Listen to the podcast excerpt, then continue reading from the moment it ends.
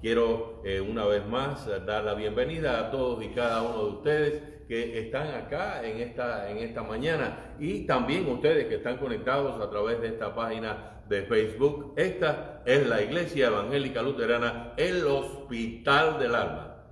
Estamos localizados y formalmente te estoy invitando aquí en el 29501 SW 152 Avenida Homestead Florida, en el apartado postal 33033.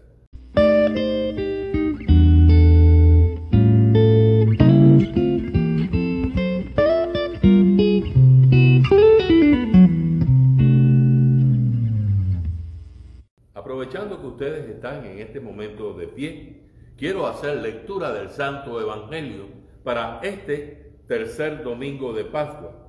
Dice así la santa palabra de Dios. Después de esto, Jesús se manifestó otra vez a sus discípulos junto al mar de Tiberias y se manifestó de esta manera.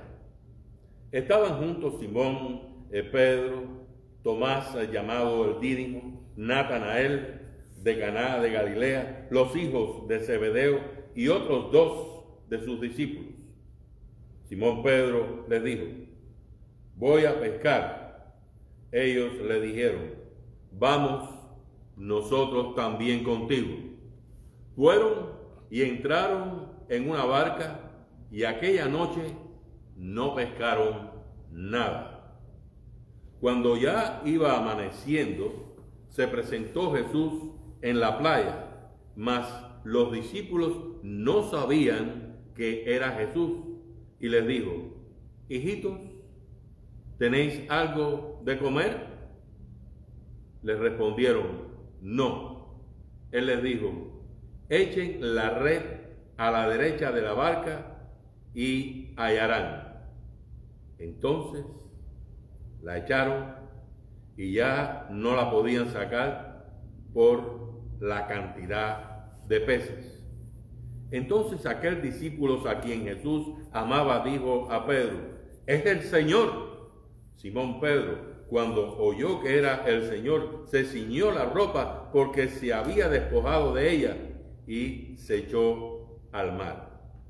Y los otros discípulos vinieron con la barca arrastrando la red de peces, pues no distaban de tierra sino como doscientos codos. Al descender a tierra, vieron brasas puestas y un pez encima de ellas y pan. Jesús les dijo, traed los peces que acaban de pescar. Subió Simón Pedro y sacó eh, la red a tierra llena de grandes peces, 153, y aún siendo tan eh, tantos, la red no se rompió. Les dijo Jesús, vengan y coman, venid, comed.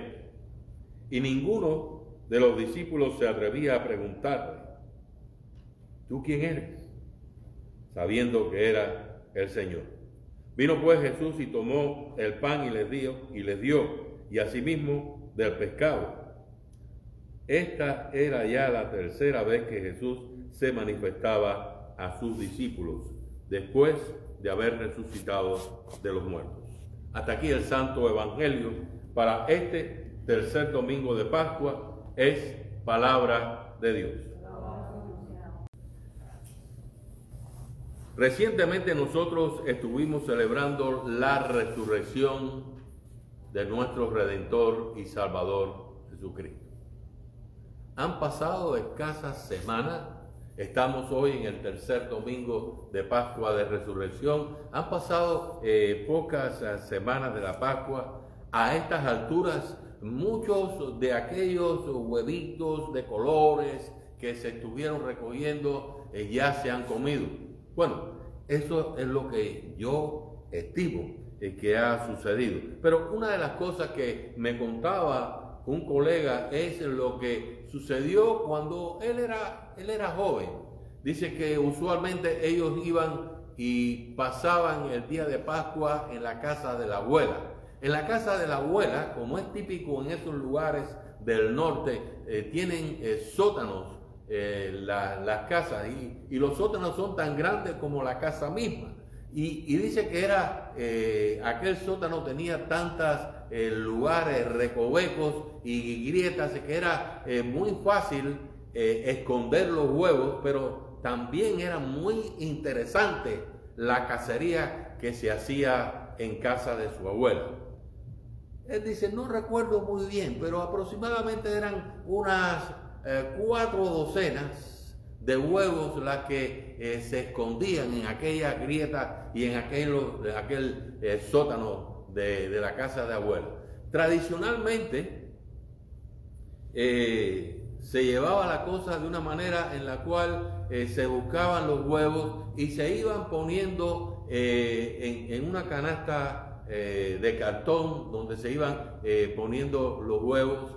y dice que bueno, se iban poniendo y se llenó la primera canasta de huevos, después la segunda, la tercera y finalmente la cuarta. Eran 48 huevos. Pero dice que sucedió algo que no había ocurrido anteriormente. Y era que en esa oportunidad había encontrado 48 huevos más uno. Y esto realmente pues estaba bien, bien extraño, porque ¿cómo era posible que se había colado un huevo de más? Aquello era un misterio.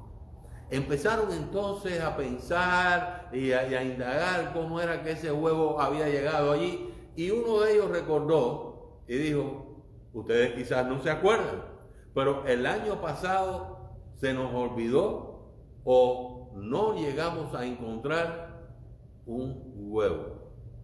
Luego, ese huevo va a ser el del año anterior. Estaban allí eh, todos aquellos huevos eh, sobre aquella mesa, en aquellos cartones eh, por docenas, y, estaba aquel huevo adicional. Todos miraban aquello, estaban, ¿verdad? Decían, ¿cuál de estos huevos será aquel que se quedó sin encontrar el año pasado? Bueno, decidieron que tenían que votar todos aquellos huevos y a partir de ahí pues ellos continuaron su fiesta. Esto es más o menos lo que ha sucedido eh, precisamente eh, cuando estamos mirando el hecho de la resurrección de nuestro Señor y Salvador Jesucristo. Más o menos, mucha gente ha hecho lo mismo con la resurrección del Salvador.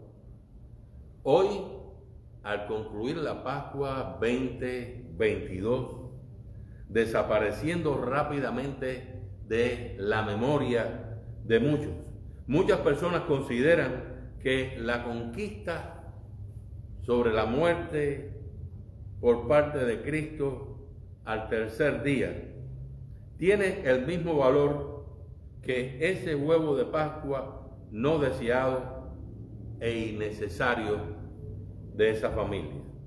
Piensan que la victoria del tercer día de nuestro Señor y Salvador Jesucristo sobre la tumba es algo así como esa paja verde eh, eh, que se pone sobre las canastas de huevo de los niños, esa paja, e, esa, eh, esa paja verde que parece hierba, que se pone sobre la, la, la canasta de los huevos de los niños.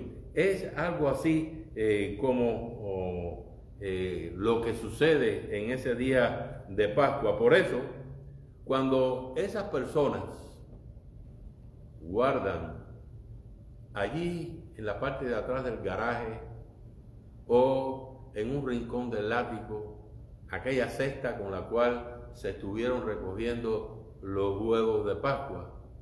Asimismo, de esa misma manera, ponen y dejan a Jesús.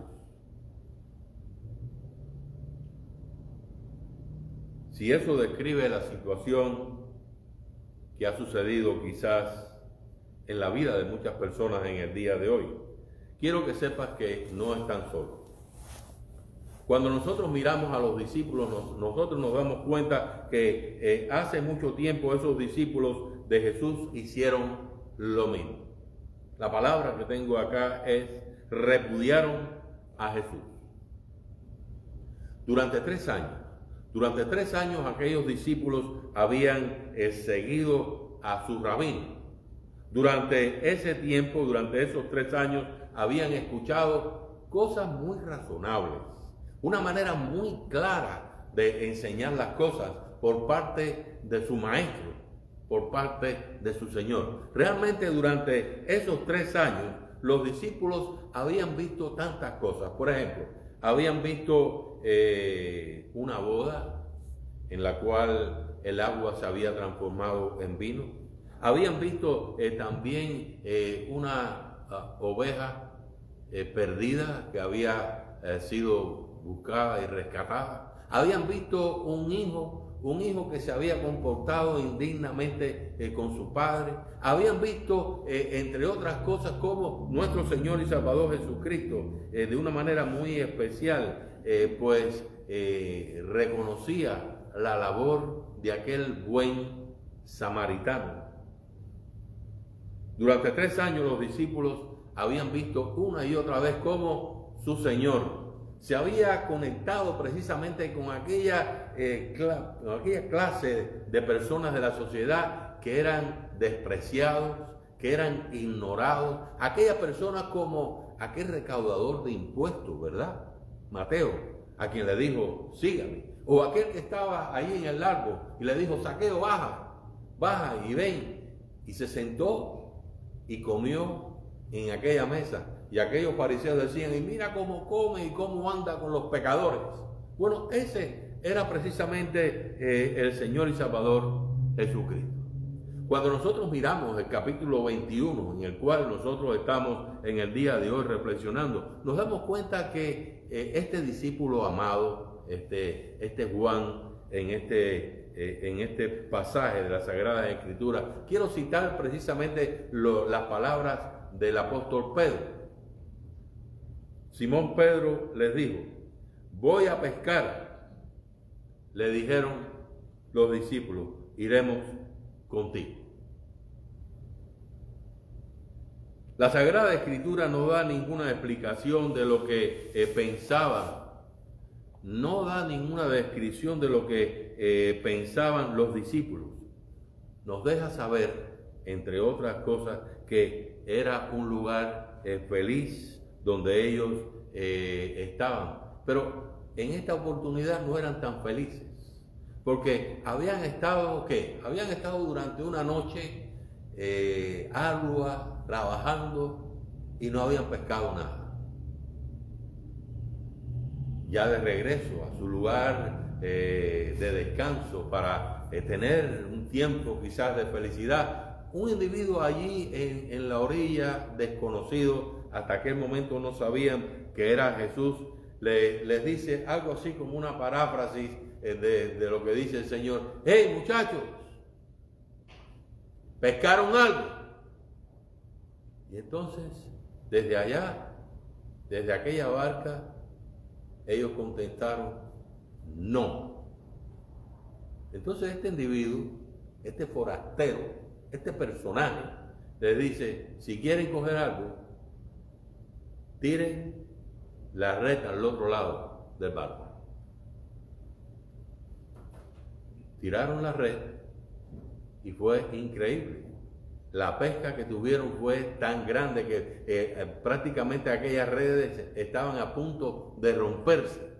No llegaron a romperse, pero estuvieron a punto de ella. Estaba llena. Arrastraron aquella ah, red hacia la orilla y fue entonces que eh, se dieron cuenta de quién era esta persona. Esto era un déjà vu para ellos, porque tiempo antes ellos recordaron que años atrás, eh, precisamente en un lugar así, fueron ellos llamados y fueron llamados precisamente a seguir a, a Jesús. Y ellos dejaron sus barcas, dejaron sus redes, siguieron al Señor Mientras, en esta oportunidad, Él estaba allí y estaba preparándoles a ellos un desayuno. En medio de este desayuno hay una conversación, hay una interacción entre Jesús y los discípulos, donde Él les explica eh, cuán bueno y cuán saludable es que ellos salgan, salgan precisamente a buscar y pescar a aquellas personas, aquellos pecadores, aquellas almas que están perdidas. Les enfatizó cuán bueno y saludable sería para ellos recordar lo que Él había pasado, su muerte. Su muerte precisamente para que ellos eh, pudieran eh, ser eh, aquellas personas que ya tenían poder sobre el pecado y sobre el diablo mismo. Les recordaba cuán importante era para ellos reconocer la vida eterna que ahora poseían en su nombre. Estas son una de las cosas que realmente eh, impactaron eh, profundamente a aquellos discípulos que siguieron y llevaron a cabo esta labor, llevaron a cabo esta función. Eventualmente, por el poder del Espíritu Santo, los discípulos se entendieron no se puede repudiar a Jesús ni su resurrección. Bueno, al menos no deberíamos. Esta, precisamente esa resurrección, es la alegría que pertenece a todos y cada uno de nosotros, los que hemos sido bautizados en ese, en ese nombre. Esa, esa, esa vivencia de nuestro Señor y Salvador Jesucristo, esa resurrección obrada por nosotros, es lo que nos trae una gran alegría. Pero aquí quiero hacer la, la siguiente pregunta. ¿Es tu alegría? A ti que estás conectado en esta página de Facebook, ¿es tu alegría?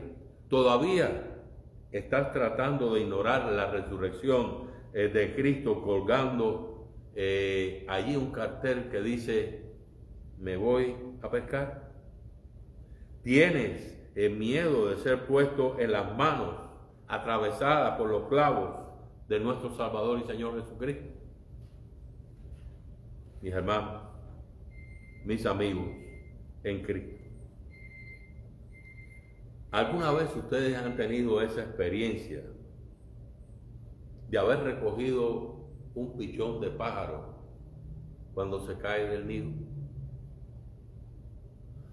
¿Han visto cómo ese pichón se desespera ahí en sus manos y se pone tan inquieto cuando usted lo trata de regresar al nido? ¿Han visto cómo ese corazón de ese pichón estaba como a punto de romperse? Eso realmente es una experiencia que muchas veces nosotros eh, tenemos grabada en nuestra, en nuestra mente. Ese pichón aterrorizado cuando estaba en nuestra mano. Déjame preguntarte, ¿cómo te sentiste acerca de ese pájaro indefenso? ¿Hubo tristeza de que ese pájaro no pudiera entender tus buenas intenciones? Por supuesto que la tuvo y todavía lo sientes. Bueno, quiero decirte algo. Ese mismo sentimiento es el que está en el corazón de nuestro Señor y Salvador Jesucristo. Porque nosotros de una manera eh, muy especial estamos tan indefensos como ese pichón.